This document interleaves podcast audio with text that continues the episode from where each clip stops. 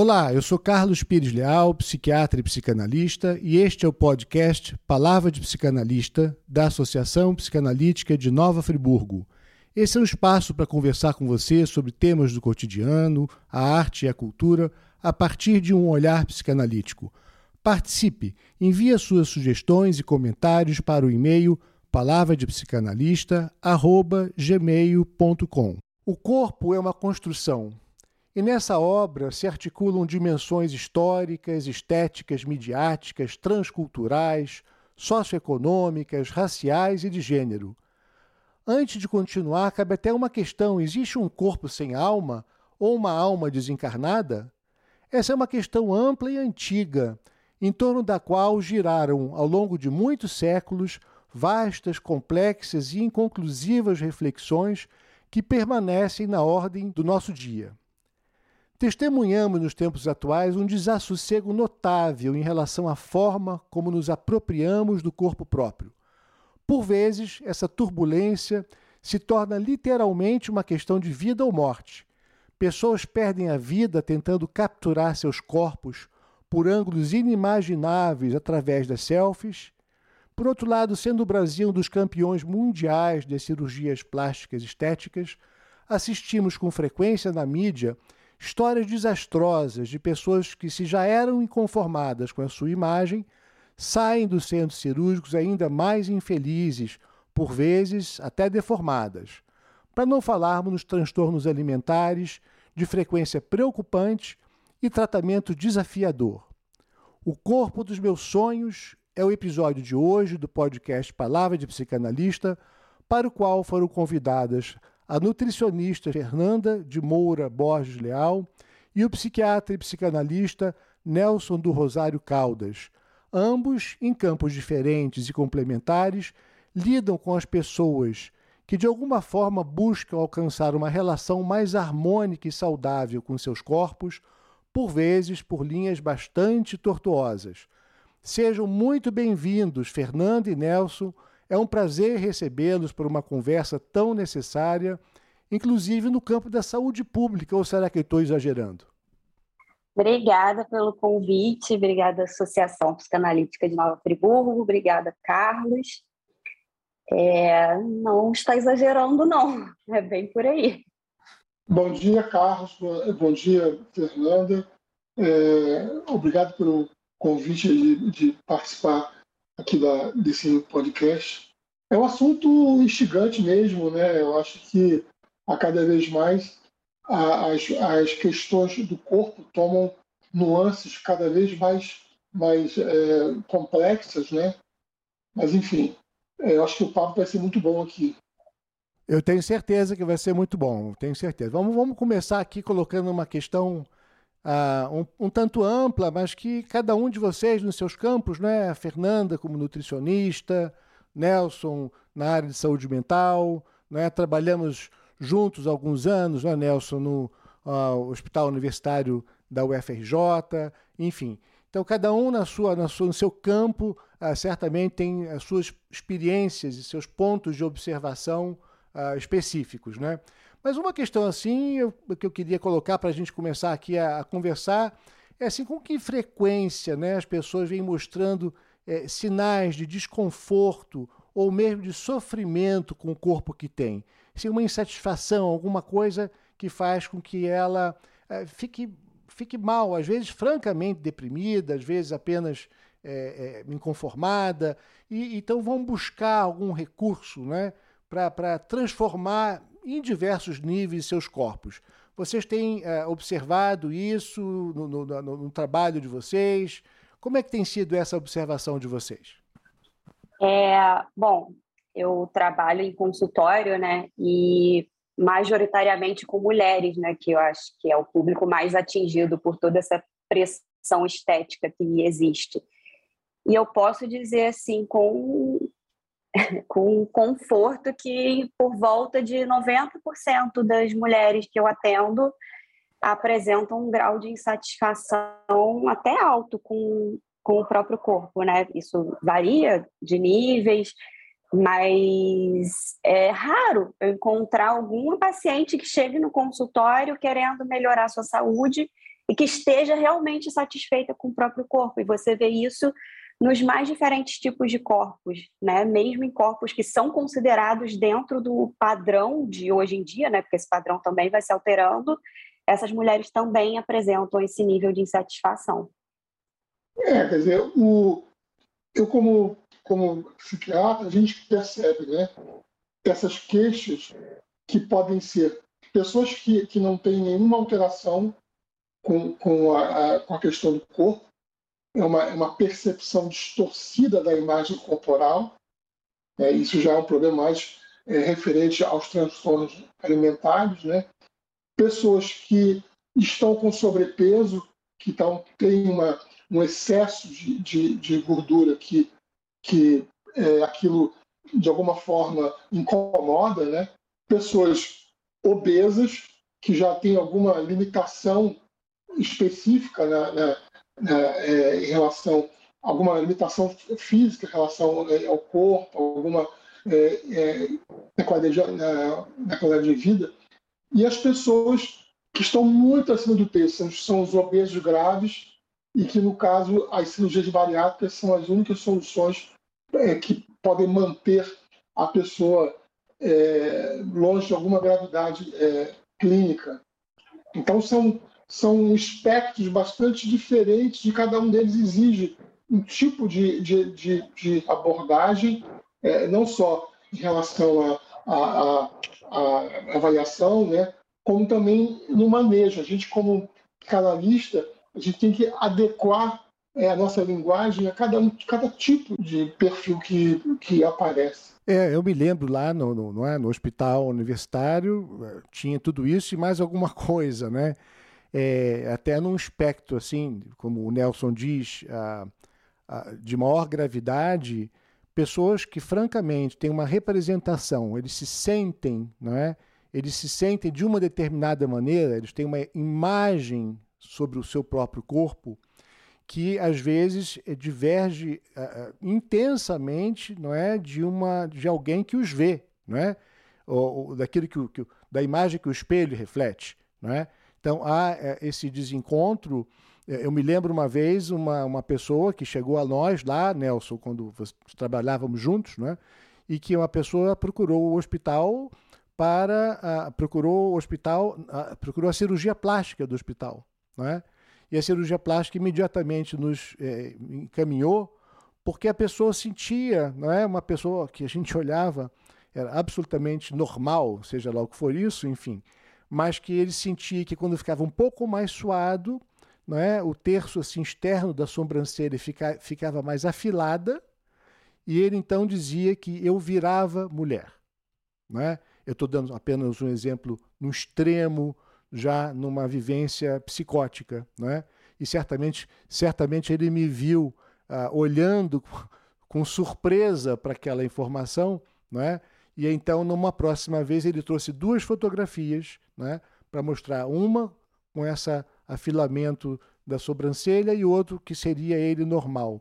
E evidentemente as duas cirurgias, as duas ah, fotografias eram rigorosamente iguais, né? mas ele vivia aquilo como uma realidade para ele. E ele não queria se tratar na saúde mental, ele queria se tratar mudando a plástica da implantação da sobrancelha. Mas isso é um, um, um extremo, mas que nos ajuda a compreender não é? Ah, como essa construção de, da, da, imagem interna, na imagem imaginada, né? concebida internamente por cada um, e a imagem aquela que qualquer pessoa olhando, mesmo sem conhecer, percebia sobre aquela pessoa. Mas eu queria ah, perguntar para vocês é, a respeito da, da importância não é da cultura, não é da, da, da do, dos valores culturais, valores estéticos propagados pela cultura. Ah, que impacto isso tem sobre a satisfação, a harmonia que a pessoa sente com o seu próprio corpo?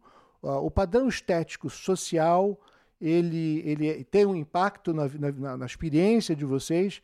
A pessoa tenta, de alguma maneira, uh, se transformar ou chegar perto do, do, que seria uma imagem em termos de peso, em termos de músculos, em termos, enfim, de competência uh, física. Como é que é isso para vocês na experiência de cada um? É, é enorme o impacto que a parte social tem na, na pressão, que é, é como se tivesse uma pressão social mesmo para a pessoa atingir um determinado corpo, que na maior parte das vezes é inatingível. Então, isso vem muito hoje em dia de redes sociais. É, as redes sociais têm um impacto gigantesco sobre a autoestima de quem utiliza essas redes, que hoje em dia é quase todo mundo. É, e o corpo ideal de hoje em dia, que é um corpo magro, um corpo seco, né, musculoso, mais sequinho e tal, ele é um corpo que é considerado como se fosse assim, como se a pessoa fosse bem sucedida ao alcançar aquele corpo. Então, vai além só do corpo. O corpo é um reflexo do que a pessoa atingiu na vida dela. Então, essa pressão fica muito grande, as pessoas se sentem deslocadas, se sentem não fazendo parte de uma sociedade, se sentem diminuídas por não atingir um determinado padrão. E o que a gente vê hoje em redes sociais são as blogueiras todas com um corpo muito parecido, com um estilo de vida muito parecido também, que está atrelado àquele corpo, né? É, e tem atingido principalmente adolescentes, né? Que são as meninas adolescentes são as, mais atingidas por isso e mulheres jovens também. Então, sim, a, é, é, a parte social e cultural ela tem um impacto gigantesco em cima do, do, de como cada pessoa se enxerga e de como que ela se enxerga assim participante mesmo num contexto social. Então traz uma insatisfação muito grande e querendo atingir um nível é, estético que não é atingível na maior parte das pessoas e gera uma insatisfação muito grande. Sim, até porque o ideal, não é? O ideal já é uma fantasia, né? O ideal, é, por natureza, por definição, é inalcançável. É apenas uma imagem, não é? E, e, e a gente não se transforma naquela imagem ideal. E esse desencontro entre o real, o possível, não é? E, e, e até a conformidade de cada um, não é? Quer dizer, cada pessoa tem sua estatura, tem sua conformidade óssea, enfim. Então, é, imagina o nível de angústia né, que isso uh, traz quando é, ela, ela, percebe, a pessoa percebe uma distância inamovível né, em relação a, entre a imagem é, que, que, que, o meio social é, solicita né, e aquilo que ela é capaz de ser. Né? Nelson também tem essa, essa observação, esse impacto uh, social, cultural, estético, ele é relevante naquilo que você encontra como sofrimento emocional, Nelson, no seu consultório, no hospital? É, os, os transtornos alimentares, eles são é, é, justamente isso que vocês falaram, né? Essa, esse vetor é, cultural, estética, por um, um corpo magro, né? e, ao mesmo tempo, é, o excesso de demanda em termos de, de alimentação. É, as pessoas querem ter o prazer, querem ter o corpo esbelto, sem pagar o preço. Né, de Aí entram configurações é, emocionais, existem é, configurações biológicas, né, e até mesmo econômicas, para poder manter aquele padrão. Então, assim, é, o, o, mais, o mais importante quando se trabalha é, com essa questão emocional é tentar é, ajudar a pessoa a, a, balizar essa questão do desejo, né? Até para para Freud, né, o desejo aquilo que é aquilo que aquela fantasia de querer é, é, voltar a uma, a uma perfeição, a uma, a uma satisfação ideal.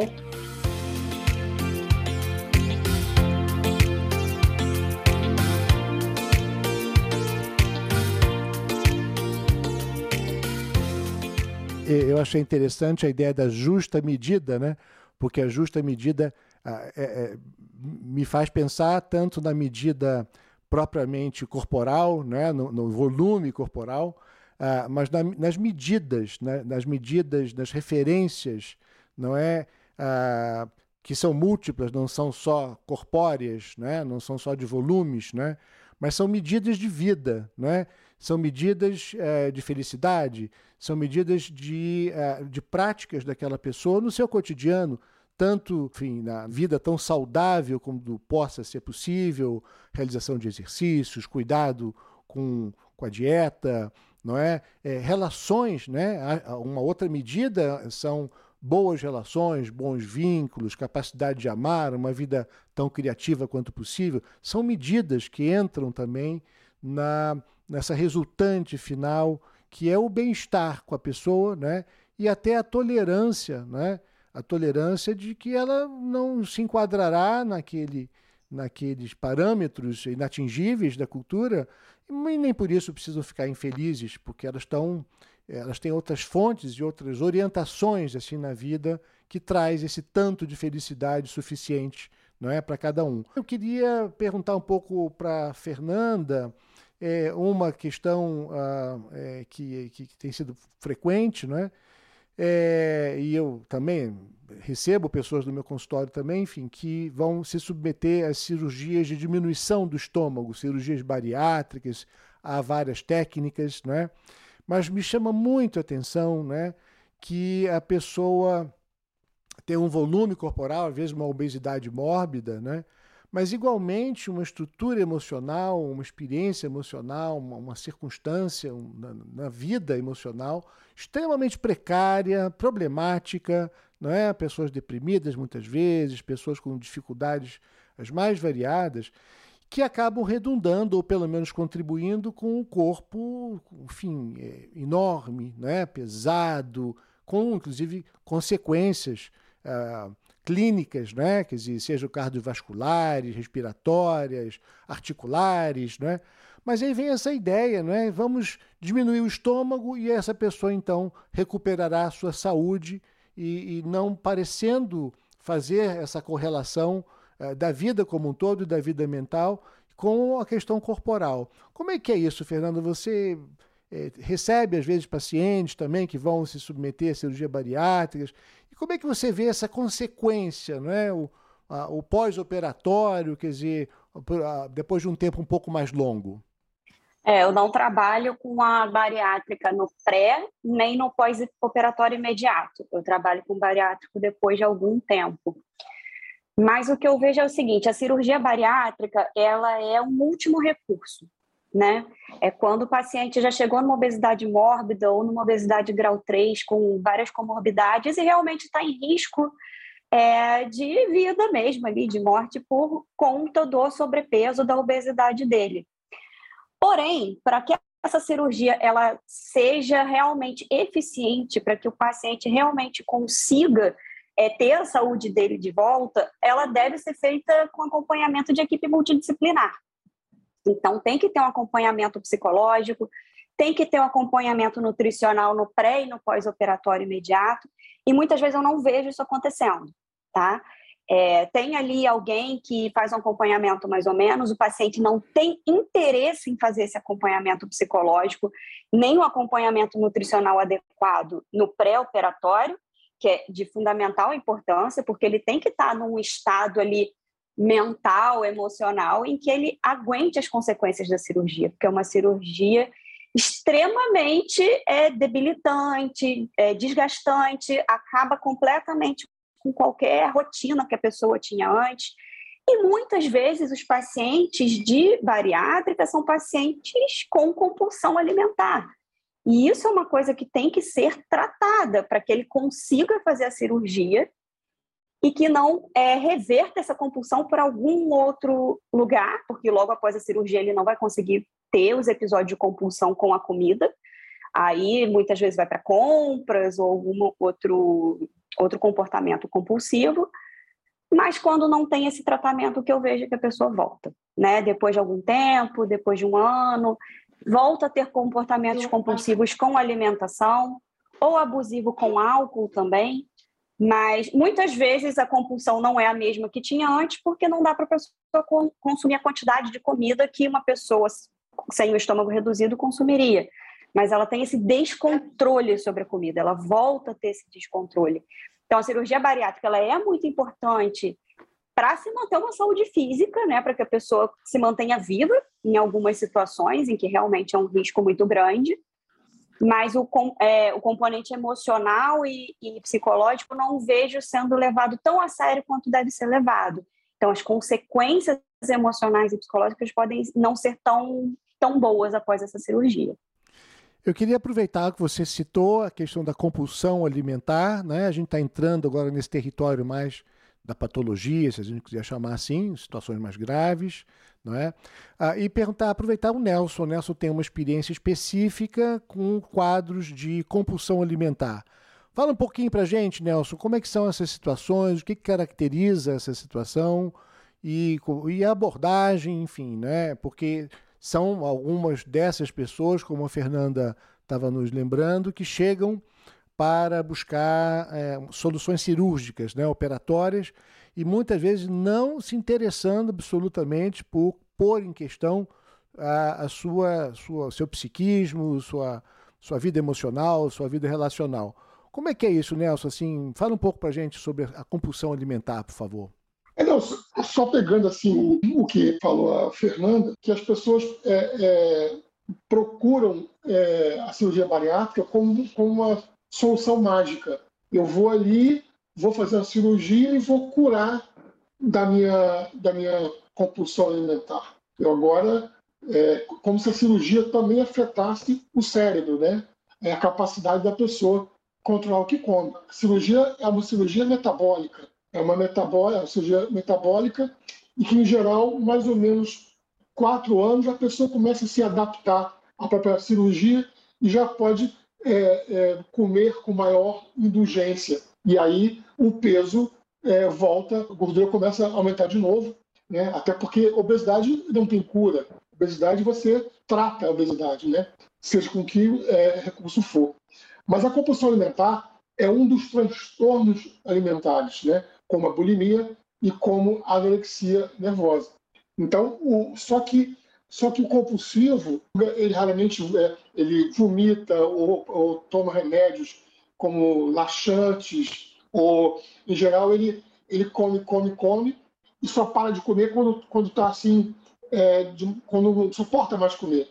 Depois você é, sente muita culpa, sente é, é uma, um mal-estar é muito grande por isso. Né? Então, é, basicamente, são esses sintomas. Ao, ao contrário é, é, da bulimia, onde a pessoa come, come, come e vomita ou, ou pratica qualquer outra atividade para tentar diminuir esse excesso de peso e esse mal-estar é, envolvido. Já é, anorexia, você, ao, ao contrário da, da bulimia, é, a pessoa tem até um peso mais baixo que o, que o normal. E a pessoa tem essa insatisfação com o corpo, que é, é comum até com pessoas que não têm nenhum problema, nenhum transtorno mental, para a anorexia ser uma coisa é, avassaladora. A pessoa muitas vezes é, entra em situações de, de, de, de risco de vida em função disso.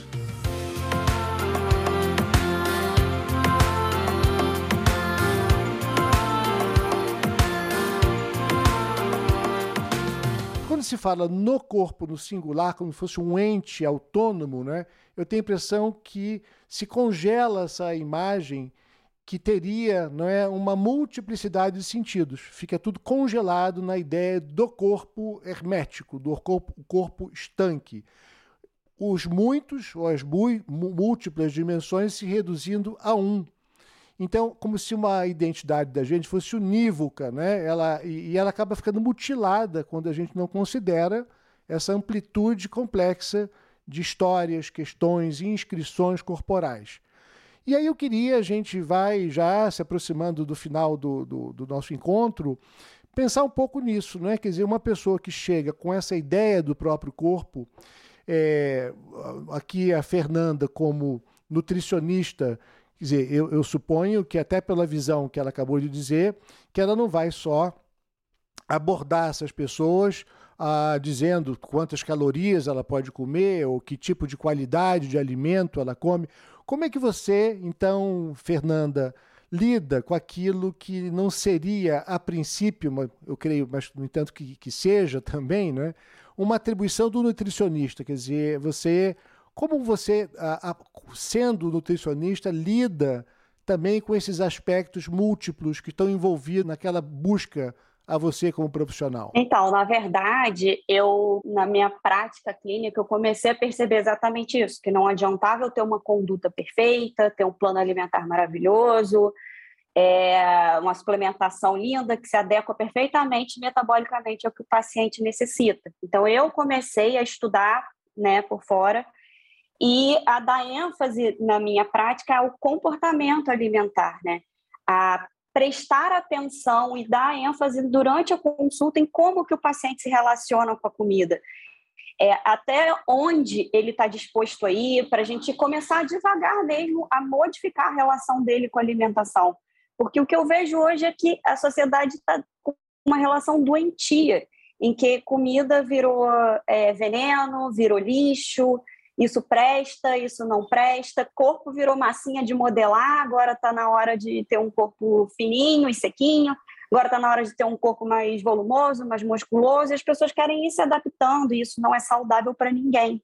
Então, é, na minha prática, o que eu faço é, eu nem peso o paciente se ele não quiser, eu sempre pergunto qual, até onde ele está confortável em fazer as medidas, em ver o peso.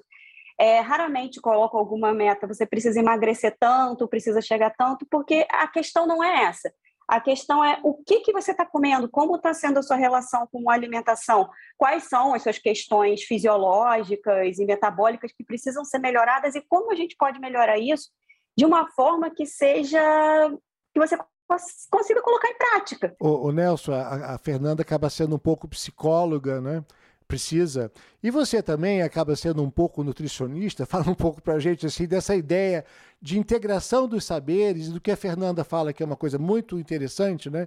Que é a, a concepção do saber, né? Quer dizer, a transmissão na, na, academia, nas faculdades, ela ainda me parece muito segmentada, muito pouco integrada, integrando a cultura, conhecimentos, as especialidades e tudo mais. Como é que é assim na sua prática? Né? Você também às vezes se vê saindo um pouco uh, e indo em busca, seja de um outro profissional, seja de algum outro tipo de intervenção que não seria assim estritamente aquilo que seria o seu campo, a sua área de atuação? Isso é uma é coisa crucial, é uma ótima pergunta, porque muitas vezes estava nessa, nessa tentação de querer ajudar o, é, é, o paciente obeso a, a, a perder peso. E não é do nosso foco, nós não temos essa formação. O nosso papel é o comportamento alimentar. É, é ajudar a pessoa, primeiro, ver, será que este é o melhor momento de você querer perder peso? É, é, será que você está preparado para isso? Será que o, o, essa, a questão do peso é uma coisa fundamental para você neste momento? É, então, é muito mais do que, do que ajudá-lo em práticas que, que possam. É, você pode até, de alguma forma, é, diminuindo a compulsão alimentar ou qualquer outro transtorno psiquiátrico, melhor, é, diminuir o peso, mas não é o âmbito nosso.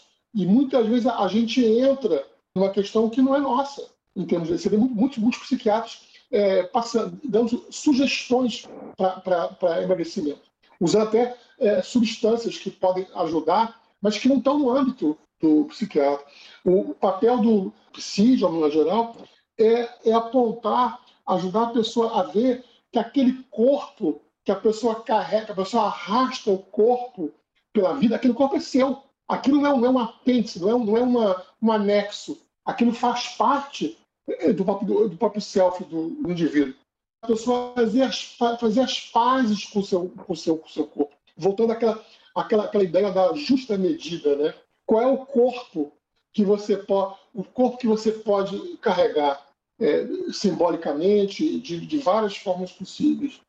Ou, é, esse, esse, peso, né? Esse peso é muito mais o peso da culpa que você tem a partir. É, pessoas que, que após uma refeição um pouco mais indulgente, né? A pessoa se sente muito mal e, e ansiosa por causa daquilo, ela quer fazer, começa a fazer aquele cérebro regime é, é, da segunda-feira, né? Para poder tentar espiar todas as culpas do final de semana.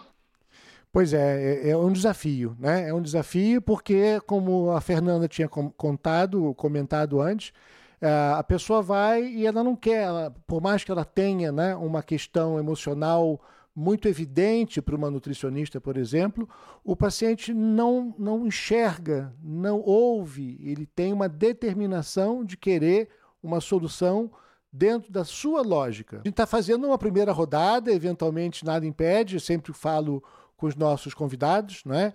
que a gente pode e deve é, fazer novas rodadas, trazer novas facetas dessa questão é, tão, tão relevante, como a gente disse também no início do episódio, uma questão de saúde pública, né? pela, pela intensidade que essa questão surge e pela, e pela dramaticidade mesmo né? que isso traz para tantas pessoas. Né? Eu espero que a gente possa ter sido capaz de traduzir isso, trazer o nosso, nossa experiência, o percurso de cada um de nós, para, enfim, contribuir com um bom, um bom nível dessa reflexão. Eu quero agradecer bastante Fernanda Leal, nutricionista, Nelson Caldas. Muito obrigado pela participação de vocês e é, em breve espero estar com vocês de novo, seguir discutindo esse tema tão necessário. Obrigada a você. Foi, foi muito bom estar aqui, foi ótimo escutar o que vocês também tinham a dizer e achei uma troca excelente. Obrigado, Carlos. Obrigado, é, Fernanda, pela, pela oportunidade. É um tema em aberto, como, como, como a Fernanda falou, né? E acho que essa, essa integração entre vários profissionais da, da, da área, né? É super importante para poder a gente é, acertar a mão também, que eu acho que a gente também precisa de uma justa medida, né? Qual é, qual é o nosso papel, até onde que a gente pode ir é, em relação é, a, cada, a cada paciente de acordo com a sua estrutura, com a sua, com a sua peculiaridade. Um abraço a todos.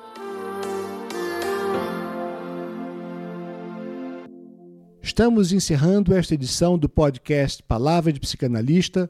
Lembrando que você pode e deve participar através do e-mail palavradepsicanalista.gmail.com. Visite também o site da Associação Psicanalítica de Nova Friburgo, www.apnf.com.br. Eu quero lembrar que nos créditos de cada episódio você encontrará as referências dos artigos citados nas edições. Se você gostou desse podcast, compartilhe com seus amigos. Ele está disponível nas principais plataformas